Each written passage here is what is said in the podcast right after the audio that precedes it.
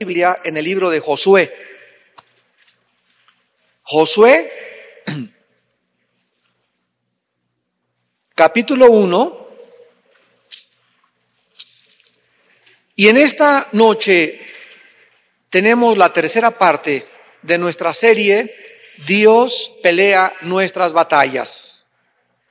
Estamos estudiando esta serie, los que vengan por primera vez tenemos las conferencias grabadas para que puedan ustedes ya seguir la frecuencia de esta serie. Dios pelea nuestras batallas.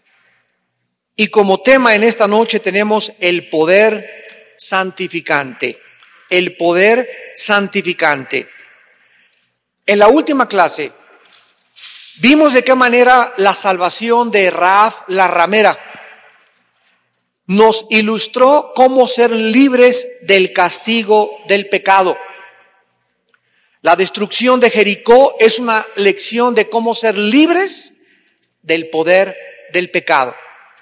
La conquista de Israel hacia la tierra de Canaán es un tipo de la batalla que el creyente tiene con el pecado. Dios le dijo a Israel, avancen y conquisten la tierra de Canaán. La tierra de Canaán consistía de siete ciudades, siete fortalezas, y la primera era Jericó. Y cuando Josué comienza a introducir al pueblo de Dios hacia la tierra de Canaán, ¿cuál fue el primer obstáculo que tuvieron delante de ellos? La ciudad impenetrable, inexpugnable de Jericó.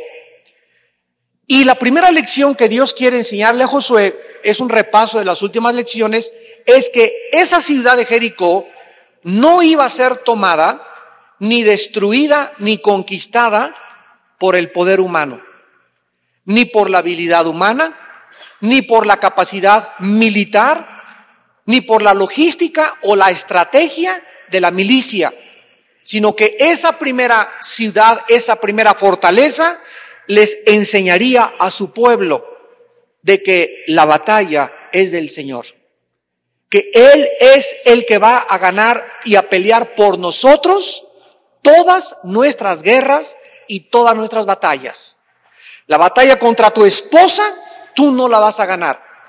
Alíate a Dios, hazte amigo de Dios y Dios peleará. Y Él podrá convencer a tu esposa a que regrese contigo. La batalla contra tu esposo no es tuya porque en los seres humanos no tenemos la capacidad, ni la sabiduría, ni la habilidad para poder pelear. La batalla penal o judicial que tú tienes en algún juzgado no es por tus abogados ni por la cantidad de dinero que tú tengas, porque si Dios está de tu lado, Dios nos llevará de victoria en victoria en todas nuestras peleas, en todas las guerras que enfrentemos. Y esto es importante porque los cristianos no han podido aprender esta lección todavía. Y me refiero no a todos los cristianos, desde luego, pero la mayor parte de la cristiandad actualmente siguen luchando, siguen creyendo que es con espada y es con ejército. Y no es por la fuerza del caballo por lo que la, la guerra se pelea, sino es por el Espíritu del Señor.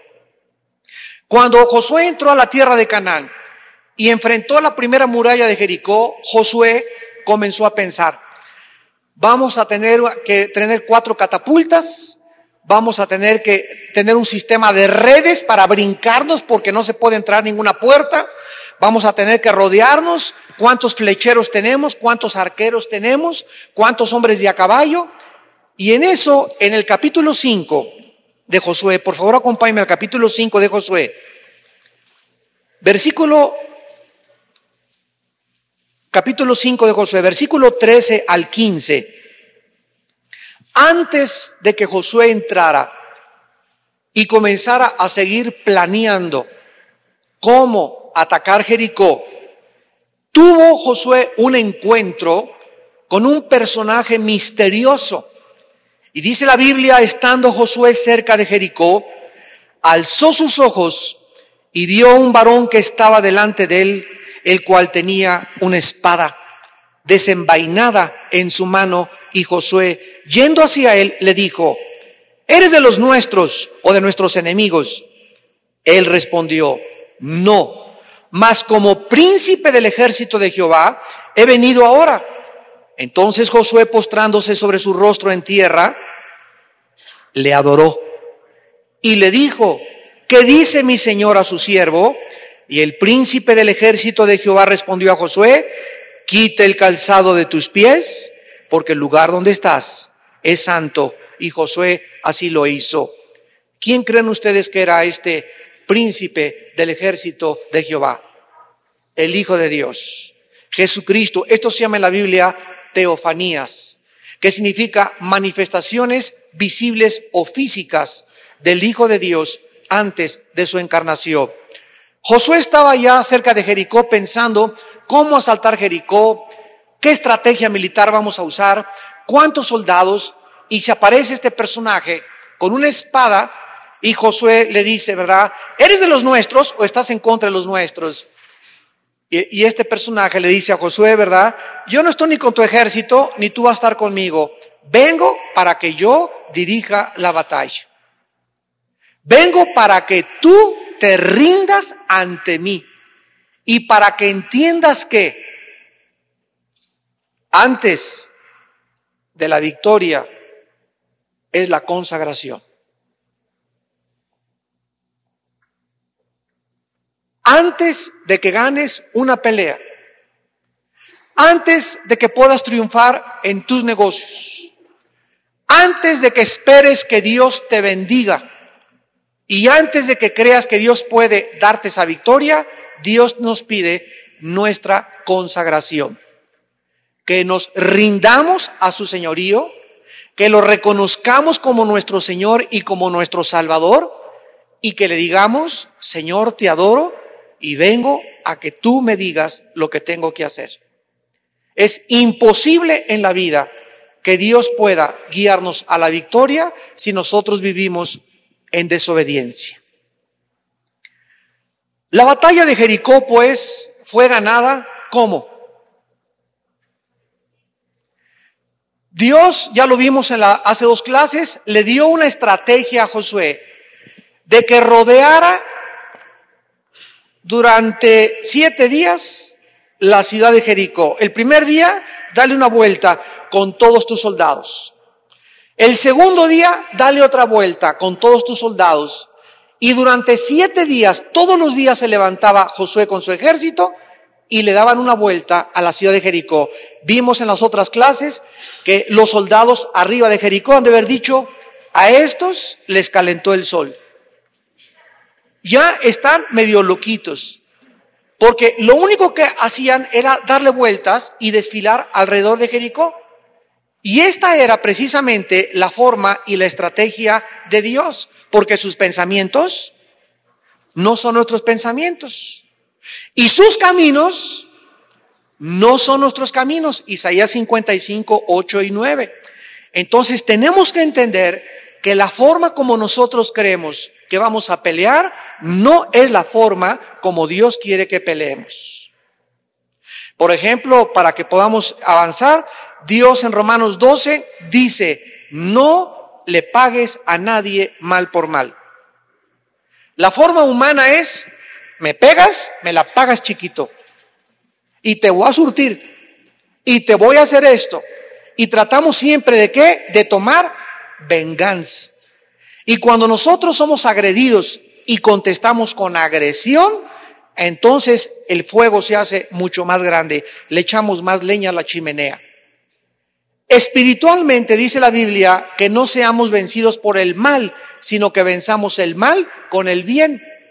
¿Qué pasa cuando tú no te vengas y la persona te agrede y tú le dices, Padre Santo, te pido por mi enemigo? En ese momento, los espíritus demoníacos de esa persona que son los que te están agrediendo, al ver que pones a Jesús delante de ti y tú dices, yo no me defiendo, Jesús, tú defiéndeme, entonces eso se le convierte o se le, se le revierte a él para el mal. El secreto de ganar es ganar con el bien al mal. ¿Cómo venció Cristo en la cruz? Ahí estaba colgado y sangrando. ¿Y qué le decían sus enemigos? Bájate y sálvate y sálvanos después a nosotros. Si eres el Hijo de Dios y tienes poder, ¿qué haces ahí? El mundo quería que Él se bajara de la cruz. Porque el mundo no entendía que esa era la manera de vencerlos. y Él con esa muerte y con ese sacrificio, con el amor, estaba venciendo a la maldad de los seres humanos. Nos damos cuenta, esa es otra, otro, otra conferencia, ¿verdad? Que el amor es el poder más grande que existe en el universo. ¿Qué cosa es lo opuesto al amor? El odio. Si en tu corazón odio, ah, ya perdiste. Si tú odias a alguien o le tienes rencor a alguien o quieres vengarte de alguien, estás en manos de los poderes de las tinieblas. Porque no son las armas de la luz. Las armas de la luz son el amor, el perdón y erradicar de nuestro corazón la amargura, el rencor y el odio, que es lo que nos autodestruye y lo que nos impide tener la victoria de parte de Dios. Ahora muy bien, en Josué capítulo 1, versículo 3, comienza con una grande promesa de Dios. Veámosla con detenimiento. Josué 1, versículo 3. Le dice Dios a Moisés, a, a, Josué, perdón, yo os he entregado, como lo había dicho a Moisés, todo lugar que pisare la planta de vuestro pie. La posición o la posesión de Canaán de parte de Israel estaba inseparablemente ligada a esta promesa. Yo ya les he entregado Canaán. Vean ustedes el tiempo del verbo, en tiempo pasado. José pudo haber dicho, a ver mis soldados, traigan las hamacas, saquen los cocos, las limonadas, ah, ya está la guerra ganada, ya Dios me acaba de decir que es de nosotros Canaán. Sin embargo, aun cuando Dios les dijo que Canaán ya era garantizado que les pertenecía, ellos tenían que apropiarse a través de la guerra de la victoria. ¿Qué nos ha dicho Dios acerca del pecado a nosotros los cristianos? El pecado, Romanos 6, no tiene por qué dominarte, ¿no es verdad? Sin embargo, nosotros tenemos diario que hacer la guerra contra el pecado.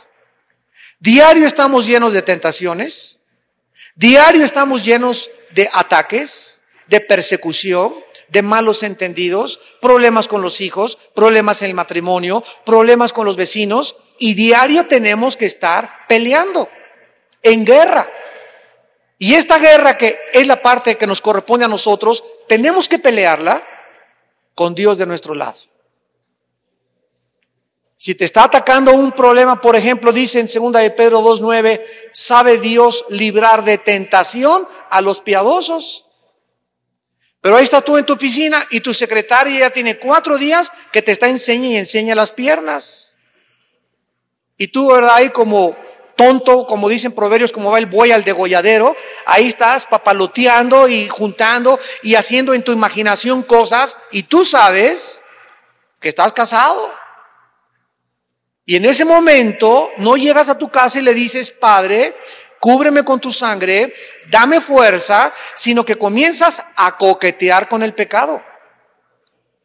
Y dice en Proverbios 6, jugará el hombre con brasas sin que sus vestidos ardan.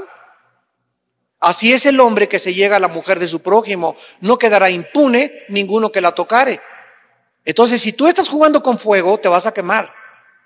Pero si tú tomas en serio a Dios y le dices, Padre Santo, se está convirtiendo en una obsesión, y pero yo estoy casado y no, esto no puede ser, ni va a resultar, ni quiero ser engañado porque no va a resultar, porque quedo bajo maldición en el momento que cometo adulterio, mentiras que voy a ser feliz y que me voy a ir a Acapulco con ella y que nos vamos a divertir tres o cuatro días, sino que es necesario vivir en santidad. Dios te libra de tentación pero necesitamos ser piadosos para tener la victoria de parte de Dios. Así pues nosotros encontramos que Dios le dijo al pueblo de Israel, les doy la seguridad de que la tierra de Canaán ha sido ya entregada en sus vidas. Dios nos ha prometido la victoria sobre el pecado. Vean ustedes en el libro de Romanos capítulo 6, en el Nuevo Testamento, el simbolismo espiritual de la batalla de Jericó en relación con el pecado con el cual tenemos diario que luchar. Al enseñar nuestra unión con Cristo, se nos revela que los que están en Cristo han sido libertados del pecado y el pecado no nos va a gobernar. Dice Romanos 6, versículo 7, porque el que ha muerto ha sido justificado del pecado. Para que Dios te pueda decir, Pancho, declaro en el tribunal cósmico del universo que eres justo delante de mi presencia, tienes, Pancho, que morir antes. El que ha muerto ha sido justificado del pecado. Entonces, para que podamos ser justificados, o sea, declarados por el tribunal cósmico ante Dios, que no estamos, que somos inocentes, aun cuando seamos culpables, teníamos que morir, porque la paga del pecado. Esto es un poco profundo, a muchos lo van a entender el año que entra. La paga del pecado es la muerte. Entonces, si nosotros hemos pecado, tenemos que morir, ¿no es cierto? Entonces Cristo viene y muere en la cruz y nos dice que si nosotros creemos que Él muere en nuestro lugar, en ese momento nosotros, dice Romanos, estábamos con Cristo en la cruz. Ah, espérame tantito. ¿Cómo que yo nací en 1956 y cómo puede ser que yo haya muerto hace dos mil años con Cristo? Es una pregunta que todos nos hacemos, ¿no? ¿Cómo es posible que pueda yo la Biblia decirme que hace dos mil años yo estaba con Cristo en la cruz y que cuando Cristo fue enterrado, yo fui enterrado con Él. Y cuando Cristo resucitó, yo fui resucitado con Él. Sin embargo, esta es la enseñanza de la Biblia, porque la Biblia es el único libro hiperdimensional. Hasta humo te va a salir de las orejas. Nosotros vivimos en cuatro dimensiones altura, profundidad, ancho y el tiempo que Alberto Einstein descubrió y ya se aceptó científicamente que el tiempo es la cuarta dimensión. Dios es un ser hiperdimensional. Tengo que recurrir a esto para explicar la Biblia. Dios está fuera de nuestras cuatro dimensiones. ¿Qué es el tiempo? O sea, la Tierra gira en 24 horas sobre su eje, se traslada alrededor del Sol en 365 días y a ese movimiento nosotros somos personas que estamos, estamos viajando cósmicamente, estamos sobre un planeta viajando alrededor del Sol y a esto le llamamos nosotros el tiempo. Pero si un cohete sale de la Tierra disparado hacia el espacio y sale de la gravedad de la Tierra, ahí en el espacio, al llegar a Plutón, Aquí en la tierra pasaron cinco años en que salió Pancho Pantera en su cohete a Plutón. Cuando regrese Pancho Pantera a la tierra, aquí pasaron cinco años y allá pasaron 25 años. Y la esposa de Pancho Pantera va a tener mucho más años que él cuando regrese a la tierra, porque en el espacio el tiempo no existe. Esto también lo descubrió Alberto Einstein y se conoce como la teoría de la relatividad. El tiempo es algo totalmente relativo, no existe más que de acuerdo al movimiento en el que nosotros nos encontramos. Entonces Dios está fuera de nuestro tiempo y de nuestro espacio. Por eso dice, Él es el mismo ayer, hoy y por los siglos. Cuando lleguemos al cielo y nos encontremos al apóstol Pablo, Pablo va a decir, acabo de llegar y aquí pasaron 20 siglos va a parecer como dos segundos. Y aquí pasaron 20 siglos. Entonces todo es relativo y todo es aparente porque la realidad no es el mundo físico, es el mundo espiritual, invisible. Entonces cuando dice la Biblia que yo morí con Cristo, me está diciendo Dios que antes de que yo naciera, Él ya sabía quién era yo. Y cuando estábamos en el vientre de nuestra madre, Jeremías 1.5, diseñó Dios el propósito por el cual habíamos nacido. Esto nos funde los, los fusibles a cualquier ser humano. Por eso es tan maravillosa la Biblia, porque no existe ni el Corán, ni el Tripitaka de Buda, ni el Ramayana, ni los Vedas de los persas. Ningún libro sagrado contiene ni nos revela la hiperdimensionalidad del Dios que creó el cielo y la tierra. Y esto es lo maravilloso de poder saber que cuando somos cristianos se nos caen las vendas y comenzamos a ver no solamente el mundo físico y la investigación empírica de lo que no creo, lo que no veo, lo que no oigo, sino comenzamos a entrar a una dimensión donde todo es más real que la apariencia del mundo que nos rodea. Y donde todo cobra y tiene sentido a la luz de la palabra de Dios. Entonces, cuando tú aceptas a Cristo, morimos con Cristo en la cruz del Calvario. Y somos enterrados con Cristo y somos resucitados con Él. El que está en Cristo, nueva creación. La palabra catisis en el griego es creación. Dios vuelve a crear dentro de nosotros una nueva persona. Es lo que se llama nacer de nuevo. El que no nazca de nuevo no puede entrar al reino de Dios. Entonces, como yo me identifico con la muerte de Cristo en su muerte, en su sepultura y en su resurrección, ahora Dios me dice, ya no hay ningún cargo contra ti. Ya tu expediente quedó borrado. Les voy a, dar un ejemplo. Préstame esta silla.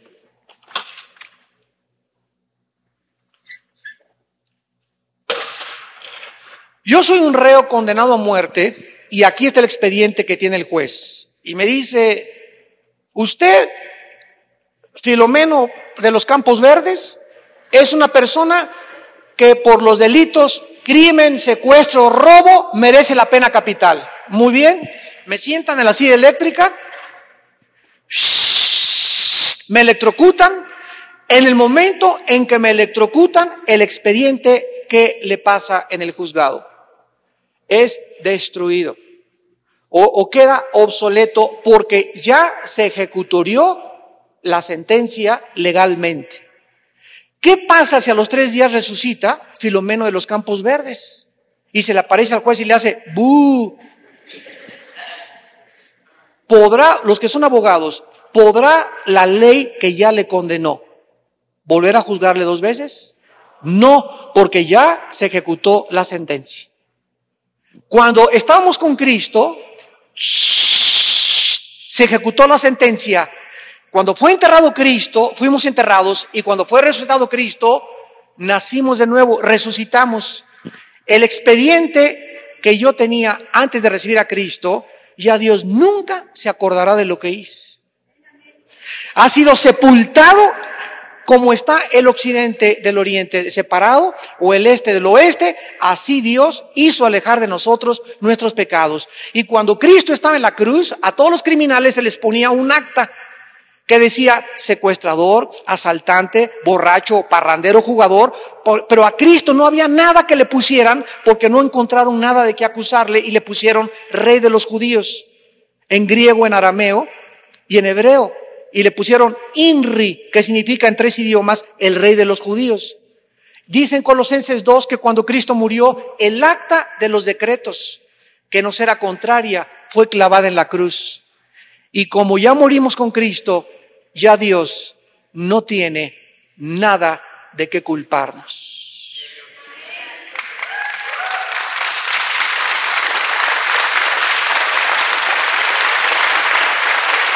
¡Wow! El que oye mi palabra y crea al que me envió, Juan 5:24, no vendrá a condenación. Crisis en el griego, que se tradujo condenación, que significa juicio. Romanos 8:1, ninguna condenación hay para los que están en Cristo Jesús. Hemos sido santificados, justificados y lavados en el nombre y por el Espíritu de nuestro Dios. Dice en 1 Corintios 6, 9 y 10, no, no erréis, ¿qué no sabéis que los adúlteros, ni los afeminados, ni los borrachos, ni los estafadores heredarán el reino de Dios? Mas esto erais algunos. Mas ya habéis sido lavados, ya habéis sido santificados, ya habéis sido justificados en el nombre de Jesús y por el Espíritu nuestro Dios. ¿Qué cosa es la iglesia? Somos puros ex. Ex borrachos, ex drogadictos, ex homosexuales, ex marihuanos, ex cocainómanos, ex asesinos, ex secuestradores. Aquí nadie era trapecista.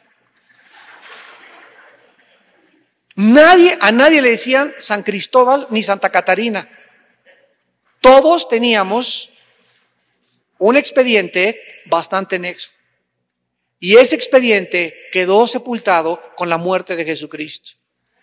El que ha muerto ha sido justificado del pecado. Ahora sí entiendes Romanos 6, 7.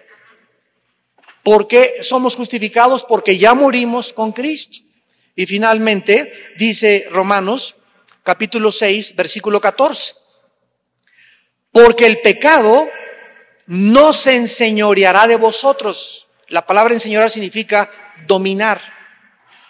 Pues no estáis bajo la ley, sino bajo la gracia. Para terminar esta explicación, no, aquí déjala, porque voy a explicar ahora lo siguiente. Esta es la ley y aquí estoy yo. Y la ley me dice, tienes que cumplir la Pascua, tienes que cumplir la fiesta de los tabernáculos, tienes que hacer sacrificios, tienes que hacer esto, tienes que hacer aquello, y si no lo haces, estás bajo pecado y bajo juicio y bajo condenación. Es lo que la ley me dice. Entonces, esta persona que es acusada por la ley, muere. Lo explica Romanos 7, como la mujer casada con un ogro. Esta persona muere y esta persona resucita. Esta, la ley, ahora a la persona que acaba de resucitar, ya de qué la puede acusar si ya murió. Y cuando resucita, resucita a otra ley más grande que la ley que le condenaba. Ahora se llama la ley del Espíritu y de la gracia en Cristo Jesús. Entonces ahora nosotros, cuando dice la Biblia que no estamos ya bajo la ley, la ley ya no me puede demandar nada porque estoy muerto, porque ya moría la ley. ya no me puede decir que si no, si no hago eso lo condeno porque ya alguien lo hizo por mí en la cruz del Calvario, mi Señor Jesucristo.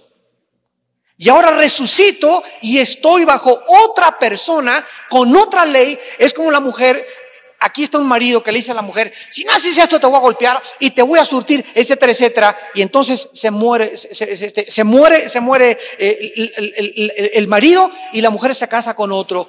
El momento en que se muere el marido ogro, dictador, ella queda bajo otro príncipe valiente. Y nuestro príncipe valiente que nos salvó del logro de la ley fue el Hijo de Dios. Ahora que estamos nosotros bajo una nueva ley, que es la ley de la gracia en Cristo Jesús, la ley ya no tiene por qué gobernarnos. Tenemos la responsabilidad moral porque los diez mandamientos siguen representando la norma de la santidad de Dios. Pero el que diga, como el joven rico, Señor, le dijo el joven rico a Jesús, cumplo toda la ley, te quiero seguir. ¿Y cuál es el primer mandamiento? Amarás a Dios sobre todas las cosas. Y el joven, y le dice Cristo, ve, vende lo que tienes y me sigues. Y el joven se entristeció y ya no quiso seguir a Cristo. Él dijo, yo no mato, yo no robo, no, no soy codicioso, no soy avaricioso, pero el primer mandamiento, todo lo hemos fallado porque no hemos amado a Dios con todo nuestro corazón. Y la ley dice en Santiago que si fallas en un punto, te haces culpable de los otros nueve mandamientos. Dios demanda que cumplamos los diez mandamientos o somos culpables de todos. Así que el que quiera vivir cumpliendo la ley está bajo juicio y maldición. Gálatas capítulo 3. Porque nadie por cumplir la ley será justificado delante de Dios. Y finalmente, para terminar, Vemos que aun cuando Dios les garantiza la victoria en Jericó, los cananitas y los habitantes de Canaán iban a desafiarlos y a presentarles oposición. Y tenemos la última lección en esta, en esta noche. Aun cuando Dios nos dice que el pecado no nos va a gobernar y somos victoriosos sobre el pecado, el pecado no cederá su territorio en nosotros. Ahí está latente potencialmente entre nosotros el pecado todos los días tratando de oponerse, de ir en contra, de resistir al espíritu que vive entre nosotros. ¿Saben ustedes cuál es el nombre de Satanás? Adversario. ¿Y saben qué significa adversario? El que se opone, el que resiste. Entonces, si tú dices, mañana voy a comenzar en mi casa a leer la Biblia, se levanta el que resiste, el que se opone y va a hacer algo por impedir que tú te tomes esa resolución. Y cuando Satanás, cuando nosotros decimos, levantemos y construyamos, Satanás dice, levantémonos y opongámonos. Vemos que somos más fuertes que él. Hace muchos años yo jugaba fútbol americano. Estaba en la high school en Estados Unidos. Y me acuerdo que un coach me dijo, Armando, este, nos ponían unas muelles, muelles de carro así, y veníamos contra ellas, y ¡pum! y empujarlas para tratar de empujar y empujar y empujar y fortalecernos al empujar a los contrincantes. Y una vez el coach nos dijo, pónganles dos muelles más. Y yo me enojé. Oiga, le dije, ¿cómo que nos ponen dos muelles más? Está viendo que casi no podemos con esto. Y me dijo, no es verdad. Te pongo más resistencia porque tengo el conocimiento de que sabes empujar más fuerte. Entonces Dios permite la oposición y la resistencia y nos pone muelles para que empujemos más fuerte y desarrollemos más fuerza en la vida cristiana. Así que no que, ay, yo no puedo, ya no tengo ganas, ya estoy desanimado, ya para qué lucho, ya mejor tiro la toalla. Y ese no es el espíritu que Dios nos ha dado, porque no es un espíritu de cobardía, sino de poder, amor y dominio propio. Así que toda oposición que tengas es para que pelees. Porque los valientes arrebatan el reino de los cielos. Tú tienes que saber quién es el que pelea contigo. Y caer de rodillas y pile, Padre Santo, muchas veces yo mismo le he dicho, ya no aguanto, ya no puedo. Pero es lo que Dios estaba esperando, que viniera a Él en rodillas. Mis, Armando, estoy esperando que vengas tú y que reconozcas otra vez que yo pueda en tu vida derrumbar esas jericos y esas murallas y darte la, la victoria. Pero hijo mío, no te desanimes. Que no hay absolutamente nada en la vida que pueda desanimarte, ni quitarte las armas, ni hacerte que te bajes del caballo. Necesitamos ser valientes porque tenemos a un príncipe que lucha a nuestro lado y que se nos dice, yo voy delante de ti, no te dejaré ni te desampararé. La diestra, mi diestra te sostendrá, no tengas miedo. No tengamos temor, porque el príncipe del ejército del Señor lucha a nuestro lado y Él nos llevará de victoria en victoria gracias a su nombre y a su muerte en la cruz del Calvario. Oremos.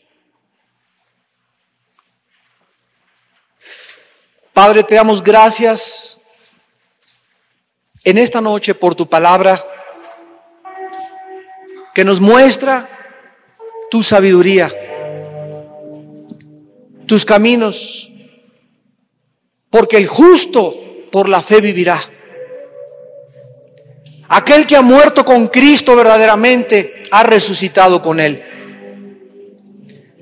Y si hemos resucitado juntamente con Cristo espiritualmente, entonces tenemos que vivir una vida resucitada. Una vida de poder. Una vida donde descubrimos, Padre, que eres real.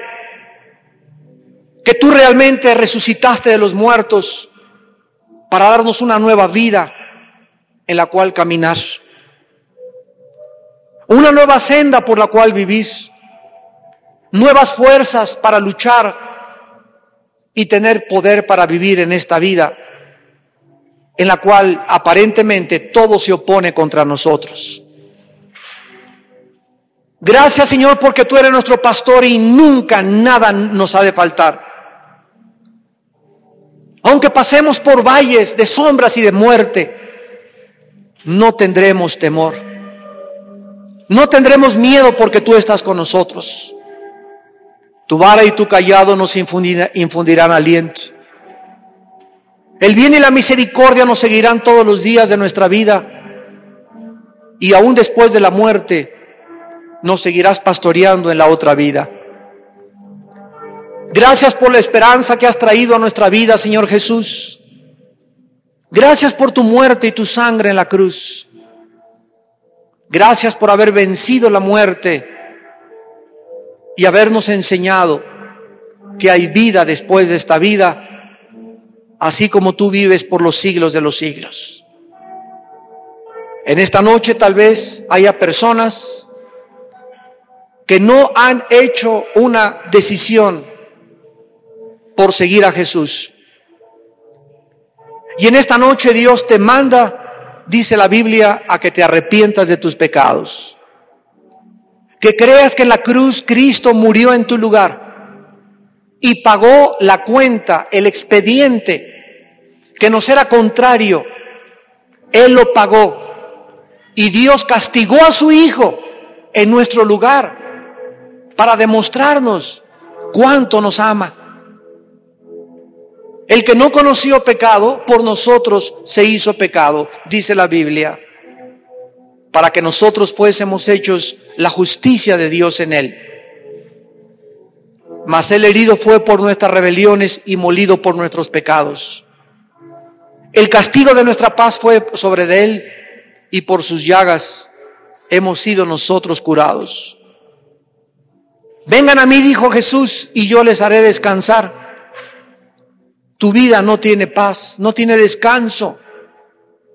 Eres como un vagabundo, como una persona errante en esta vida, porque no has conocido dónde descansar tu cabeza, tu corazón. Y este descanso se llama Jesús. Él es el que te invita en esta noche a que vengas a Él. Y Él quiere entrar a tu vida y comenzar a pelear tus batallas para llevarte de victoria en victoria en su nombre bendito. ¿Qué tengo que hacer? Me preguntarás para que yo pueda comenzar a tener a Jesús de mi lado. Para que Jesús, Jesús pueda entrar a mi vida. La Biblia dice, arrepiéntete, reconoce que eres pecador delante de Él, que hay un expediente que si tú mueres, y no es Cristo el que lo lleva en la cruz, te condenas eternamente en el infierno. Cree que Cristo pagó por ese expediente, por esa vida tuya del pasado en una cruz. Y si tus pecados fueran como el carbón de negros, como la blanca lana vendrán a ser, porque hay perdón en la sangre de Jesucristo. Y en último lugar, en esta noche, invítale a tu corazón. Ahí desde tu lugar dile estas palabras. Señor mío y Dios mío, en este momento me arrepiento de mis pecados. Creo que la cruz pagaste con tu sangre por ellos. Creo que a los tres días resucitaste de los muertos para traer a mi vida en esta noche la esperanza de también volver a vivir algún día contigo. Señor Jesucristo, entra a mi vida en este momento. Te recibo como mi Señor y mi Salvador. Y te doy las gracias por perdonarme y aceptarme tal como soy de pecador. En el nombre de Jesús. Amén.